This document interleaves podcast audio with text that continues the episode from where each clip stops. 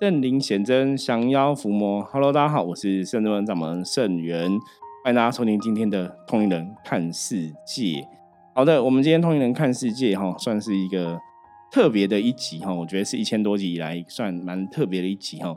我们今天第一次哈，跟人家 fit，跟一个通灵老师哈，那个。通灵少女，不叫通灵老师哦，通灵少女哦，陈子玲老师来现场哦，这是算是访问访谈呐。我觉得对我来讲也是一个很新鲜的体验哦。我们先介绍他出来一下，你可以跟大家问好。Hello，大家好，我是通灵少女子玲老师。对对，子玲老师本身的也是在这个命理产业哈，也是老有盛名这样子。那不晓得你是做，要不要跟大家介绍一下你的专长？目前，目前专长比较是紫微斗数的部分，然后还有姓名学以及结婚择日，偶尔会加入一些心理学方面的，就会跟人家讲哦。那跟我们也算是同业、同行、同业哈。那主要专攻是在紫微斗数的这个领域。对，我觉得紫微斗数是一个很特别的命理工具，而且紫微斗数因为它也有讲到像。嗯，一些北斗紫微的一些星星啊，哈什么的哈，跟我们最近其实我们最近接触北斗星君嘛，哈，我觉得都有异曲同工之妙这样子。我记得我小时候好像也有人看过我紫微斗数，对，可是我已经忘记他讲什么了。OK，对，有机会可以再跟那个子玲老师啊请益一下哈。没问题。那今天请他来跟大家分享哦，最主要是我之前跟他认识的时候，听他讲了他的一些人生的际遇跟故事哈。觉得应该蛮值得，大家可以就是互相学习的哈。因为子莹老师，我之前问他说他是怎么走上命理这一块哈，因为他也算是来自命理世家，对，没错，对不对？对，本身父亲也是在这一块领域耕耘很多年嘛，大概二十六年，然后两位姑姑也是，对，所以很厉害哦，一家人都是命理人哈。我觉得这也是一个我算我认识的朋友里面蛮特别的一个存在这样子。好，那我也跟子玲聊到说，你是从什么样的机缘哈，然后走上命理师这个道路？因为你不是从小就是这一块吧？小时候有想过长大会当命理老师吗？小时候梦想就是想当老师，只是没有想过是命理老师。对，没有想过是命理界的。应该是说小时候很 T T，虽然说爸爸是命理师，当然对于命理这块，我会保持着怪力乱神的。嗯，对，我知道有点不不敬啦。对，一般人都会这样，就是你如果没有特别接触，都会觉得这个东西看起来是很虚幻的。对，所以就是爸爸以前都会提醒啊，我要注意什么，那我就完全不理他，就觉得，我们我们是人，我们就是可以用自己的常理判判断很多事情，不需要被命盘牵制。嗯，所以爸爸以前这样讲，你就会觉得，就就要用人的角度来思考跟判断。对，就即便是我的婚姻状况，他也劝我不要结婚。嗯，然后说他就说一定会离婚，就不理他，就不管他，完全不理。哦，其实这个听起来大家会觉得有点像，因为跟是跟圣元我自己的道路有点像，就是我们这种人哈，有些以前我有个朋友讲，他说当老师都有自己的想法，都是那种桀骜难驯，就是很跟讲任性啦。我们的确都有自己的见解。对，因为我早期其实也是在很多状况也是很理性的去看待，包括命理这些东西啊、宗教啊，然后你就会想说，很多东西还是要靠人去决定嘛，不是交给命盘吼没办法决定你的一切。可是有些时候你会回过头来看，哎，当初的论命命盘好像也有它的一些道理。对，我觉得这是很神奇的地方。所以你以前应该也算是一个很叛逆的人。非常真的吗？很执着在自己的世界观里面。对，那后来如果说像你这样讲，那你后来是怎么样踏上命理这个道路的？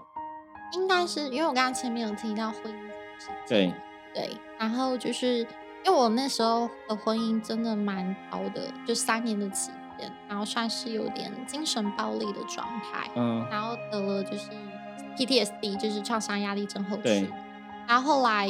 逐渐好转，我就跟我爸提说：“哎，我想要去修心理学，嗯，想要了解更多，对，然后想要帮助很多人，因为我觉得哇，我经历这些事情可以靠自己的力量走出来。但我相信，如果我用自己的人生故事跟方式，可以帮帮助很多人。”然后爸爸就说：“哎，你心理学要念七年，要还有可能有机会。对。然后已经你已经三十岁，你要不要考虑就是我的方式？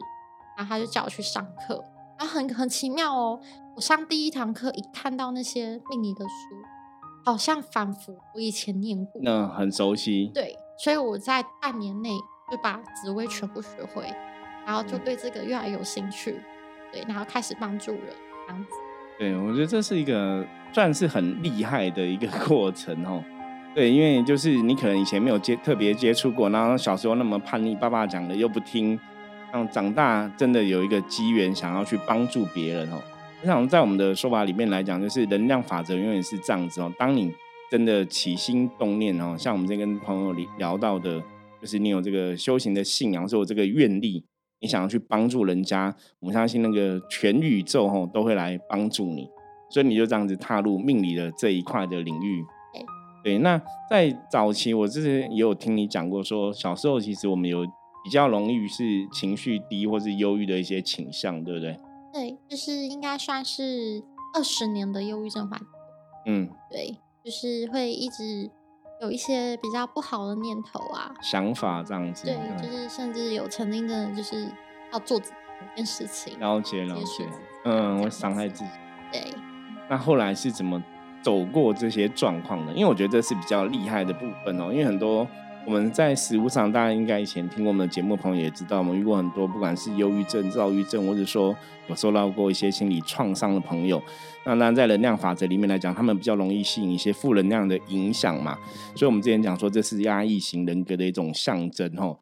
那对于这样的状况，有些时候，那有点像说，一个人，你你今天感冒了，他已经生病了吼。你说他已经生病，你叫他说，那你要多运动啊，多喝水，你要靠自己健康。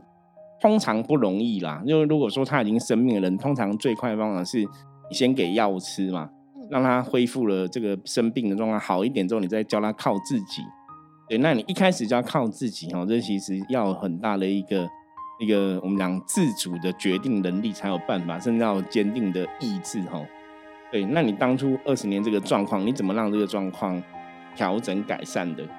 呃，首先应该说，我第一次在发作是在高中，嗯，不知道那是什么东西，然后 就是三年的期间，我在辅导室度过，嗯，对，然后我真正知道自己有忧郁症，其实蛮晚的，已经是我就是婚姻的那个 PTS 才知道哦，才知道，嗯，可能我们有这样的状况，对，才医生才解答我说，哦，我一直有忧郁症。然后才去探讨。嗯，那三年在高中实习是因为有很明显感觉到不快乐嘛？对，就是自杀欲望蛮强的，可是我不知道为什么。不知道为什么想要想要离开这样子。嗯，然后连爸爸妈妈都不知道。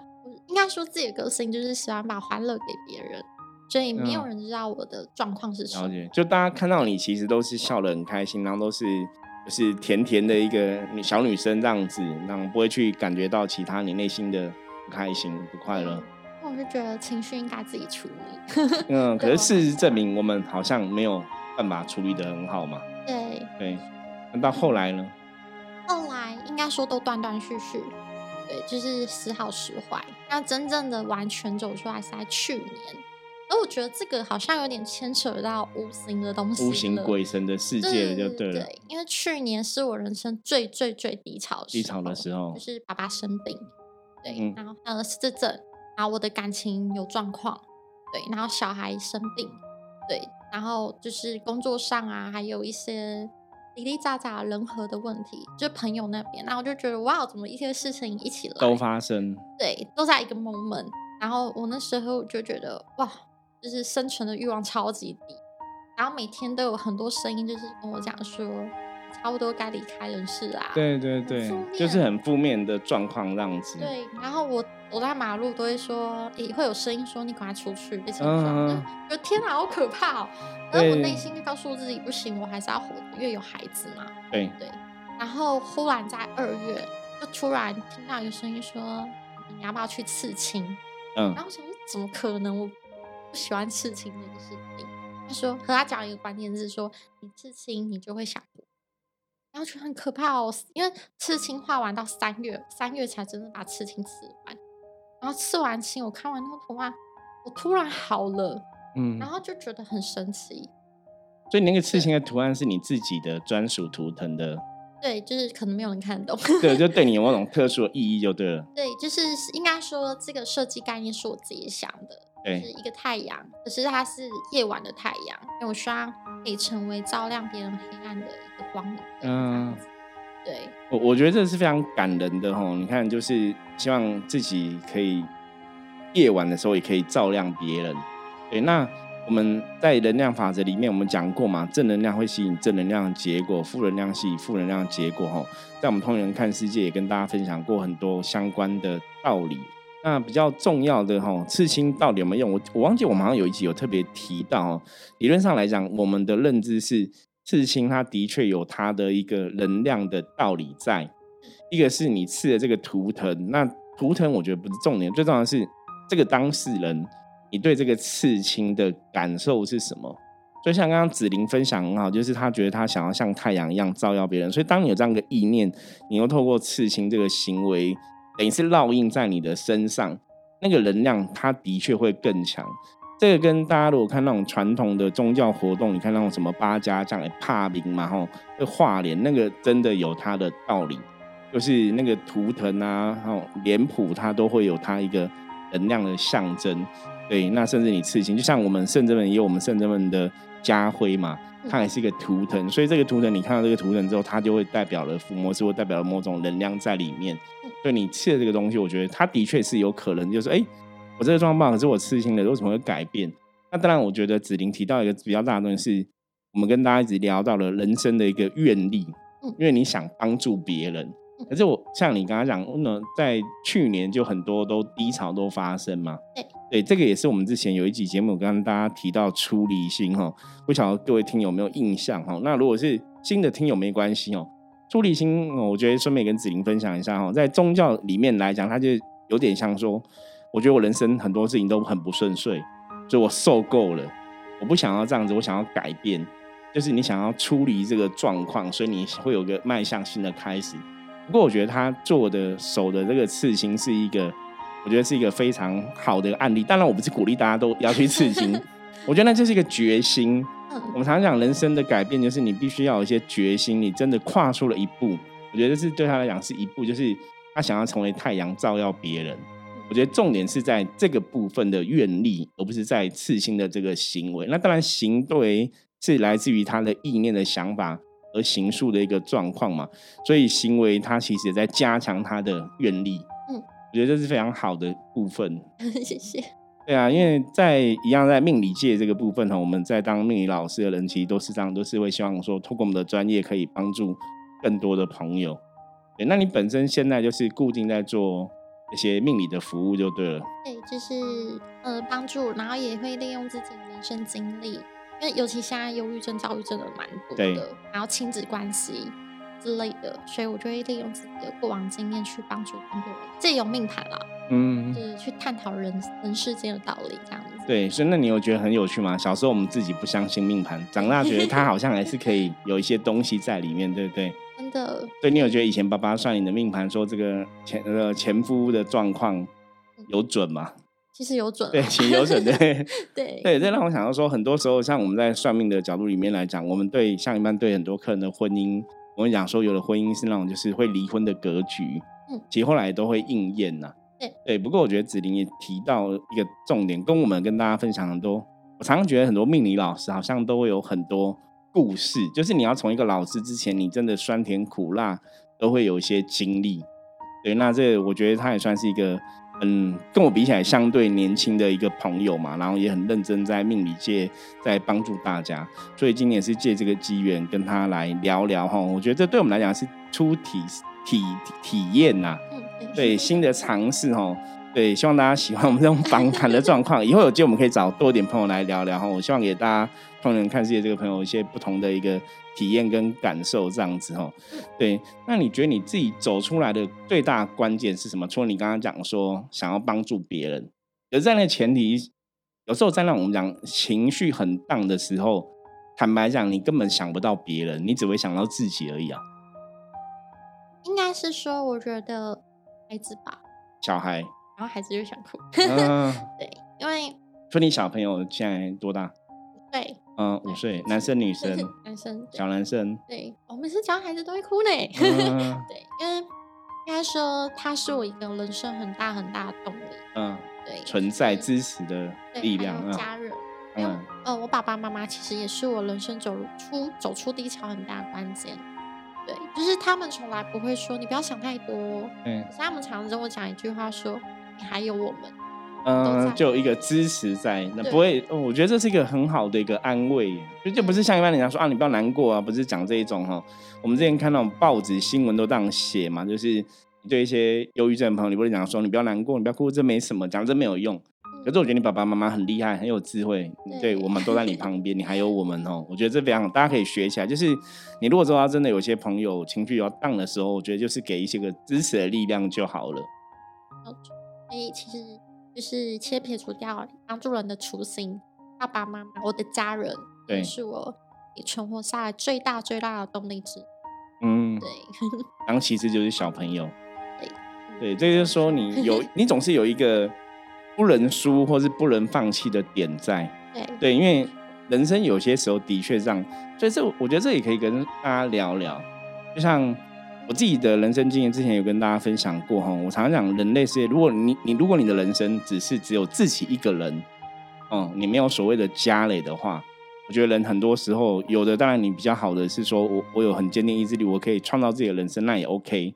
可是你没有其他的家累，或者是说没有其他的一个甜蜜的包袱在，有些时候如果我们是负面的话，我们就会往很负面的地方去。可是因为你现在为了家人，就是你不能放弃。我觉得这也是让我很感动的一点，因为我自己的人生大概也是这样子啦，就是我们不能垮，不能倒哈，我们要做的事情很多哈。像我们甚至们，我们说在末法的时代，我们希望分享很多正确的观念给大家嘛。那以前我也问过神明这个问题嘛，为什么需要我们哈？的确就是在现在这个时代上，我们存在有它的道理。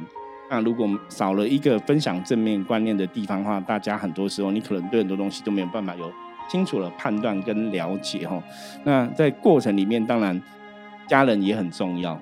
我觉得对我自己来讲，家人也是非常重要。家人的支持，家人陪伴哦，那甚至你真的有一些责任要去照顾家人或者照顾小孩，我们就不能垮。所以这个也体现人家讲“为母则强”，你知道吗？没错。对，那之前呢，你觉得自己这个走出来，除了这样看起来比较大问题是在感情这个层面，对不对？呃，情感应该是说，我的人生对我来讲，我的课题是亲情、友情、爱情。嗯，对，情这个字很很重要。对，然后刚好又符合我的命盘，就事后看，哇，我的命盘真的爱感在乎感情这两个字。我很在乎别人怎么看我，我很在乎我可不可以带给别人快乐。所以我刚才前面提到，我永远希望在别人面前我是开心的。对，然后我没有负面情绪，对我不会。从来没有跟朋友吵过架，因为你把负面情绪都会往自己肚子里吞。是朋友的说话方式让我不舒服，所以我都会笑笑的过去。嗯，对。所以现在还是这样子吗？其实一直以来都这样子。可是现在有比较去调试这个东西吗？对，因为现在会转换思维，就会觉得哦，每个人都有自己的状态，每个人都有自己的风格。然后我我反而会有时候会保持着，哎，为什么他会这样讲话？我会用好奇跟探索方式来转换思维，然后就会比较正能量跟正面的。对，因为我认刚认识子妍时候，我觉得她还是一个说话非常客气的女生哦，非常客气、非常有礼貌的女孩子哦。果然，大家也要发现，说这些人都是很压抑。嗯，对，就是因为我我以前早期也认识一个朋友，也是让他说话非常客气、非常有礼貌。对，后来也了解，就是他他是。原生家庭有一些家暴的状况，这样子，所以他其实是在外面就是也是一百分，就是我就觉得这个人讲话好礼貌，这个人非常客气，然后都很好。后来了解比较深，就发现说哇，他内心也是有很多状况，这样子可能也是有比较重度的忧郁症啊什么的。对，所以我说那个就是我们以前也是从这些朋友上面学到很多关于什么是忧郁症的事情，或是一些压抑型的状况。对，不过我觉得子林现在用的嘛，就是把它转化掉。对，对，把它转化掉，我觉得这是非常好的一个方法，我觉得也是可以提供给大家参考。那你现在对于这些，比方你命盘如果看到类似的这样的命盘的朋友，说感情特别不好的话，你通常会怎么给人家一些建议？嗯，像现现在这个时代，很多人都有婚姻的状况。对对，那我会比较探讨，就是嗯，他的原生家庭的状况，然后去探索他的个性。对，因为很多人其实婚姻感情都是一个巴掌拍不响。对，所以我会探讨他个人的个性，怎么去帮助他转化自己的个性跟思维，让他更好。嗯，对，从他的个性去调整，就是给建议就对了。对对对对。那如果命盘看起来，假设他今天跟对方的状况是不好，你会怎么建议？会直接直白讲吗？我蛮直接的。对，可是 老他如果说，哎，老师，我就是很喜欢他，我就想要跟他在一起，可以怎么做？你还是会说，哎，你们不适合这样子吗？嗯，对我来讲，这个世界上没有什么叫做适不适合，只有磨合。对，对我来讲，对，所以你会怎么说？就是我会依照他的伴侣，然后怎么两个人去相处会更好。因为，你我不知道你有没有发现一个问题点：女生都想要处理的是情绪，对，男生都要处理的是问题。所以我们要怎么去 balance 这样的问题存在？对，那当然每一个人答案不可能一样，就我可以给的答案都不一样，所以我会从命盘里面去看他们的个性。是哪边要去做调整？可是我通常啦，都会希望是伴侣一起来，一起一起去面对这个问题，对，而不是只有一方，因为不可能只有一方要改变。对，所以通常我会先讲给一个人听，然后说：“哎，你要不要你的伴侣也来？”然后我同时讲。哦，这个是非常好的，的确，的确是这样。在我们实物上，像我们真的遇到感情的问题啊。你如果说两个人都在的话，当然可以一起聊，我觉得会比较有帮助啦。因为就像你刚刚讲，如果说只有一方，你跟他讲说，哎，比方说这个性是你要做一些调整，那对方可能要怎么修正？只是因为他回去也不会跟对方讲，有的是不会跟对方讲，有的也是不好意思开口，所以那问题也不会得到妥善解决。所以我觉得这也是很多时候我们人生就这样，你要直视这个问题。那啊，感情当然大家是要去磨磨合的，甚至要去磨合的哈，在这个不同的磨练中学习成长。对，那通常你这样讲的时候，你觉得客人的回应？目前成效都还蛮好的。真的吗？就试着去让彼此的关系更进一步。对对对，就是即便啦，最后有分开的，可是他们会说，哎，其实。经过一次这次事情，然后经过我的建议，他们反而觉得，哎，他们把一个人也顾得很好。对对，也不是一件坏事。就是把问题拿出来，好好的沟通跟讨论，吼。对对，那就算最后是真的走到分开的部分的话，我觉得大家也会去了解。我觉得我们有努力过了啦，双方都努力过，吼。嗯。那一般像你在算紫微斗数，有没有让你印就是印象中比较特别的客人或是案例？特别的客人啊，应其实很多哎，对，也有那种哦，我还碰过案例，就是请他去查出生年月日时辰的时候，他才发现他的爸爸妈妈不是他的爸爸。哇哦，那这很尴尬了。就最后嘞，没有，可是他就很安慰自己说，嗯，他遇到父母还不错啦。嗯，真的哦，哇，也有遇过，那也有遇过，就是他呃结婚过五次。对，然后五次，对，可是他还是向往婚姻这件事情，对，然后就觉得，嗯，那还蛮乐观的。所以像这种结婚 五次的话，其实命盘看得出来吗？嗯，老实说，可以看得出来，他有那么多的婚缘，就是缘缘婚姻的缘分很多，次数不会到，对，当然次数可能比较到那么精准啊，对对对，可是可以看到那个缘分的部分，哦，可以看得出来，蛮特别的。对，那像这是感情的部分嘛？那在事业方面来讲，如果以紫微斗数的部分，有没有什么可以给大家建议的？或者说像关于今年，今年是兔年嘛？对，嗯，呃，以紫薇的学出来讲，就是今年是癸卯年嘛。对，然后我们会以癸这个东西来探讨、探讨、讨论。那天干的部分，对对，天干的部分。那癸的话，我们有一个东西叫破破军化禄，破军的话有新创的意思。然后有把旧的东西打破的意思，嗯，所以新的来过这样。对，所以可能今年会有很多人想要创业，对，甚至有本来就有的传统的产业会打掉，重新开始有一个新的。像现在也是现在流行什么自媒体，所以我发现三亚有很多的传统产业开始想要走自媒体。对，像我最近碰到一个案例。他是五金行的，大家觉得哦，五金行就是很传统，对。可他竟然开始找网红代言这件事情，对。所以今年我好像有看过那个影片，哦，有看过，对，我知道那个五金行，嗯，对，还商务交流会，对，就是现今年会有这样的状况，越来越多创业者，越来越多传统的思想的人，然后开始打破旧有的思维去做创新的然后越来越多人想要走，因为破军花路也有跟演艺相关，所以你会发现今年自媒体的人越来越多，越来越多，对，越来越多人想要栽培自己成为网红跟自媒体的人。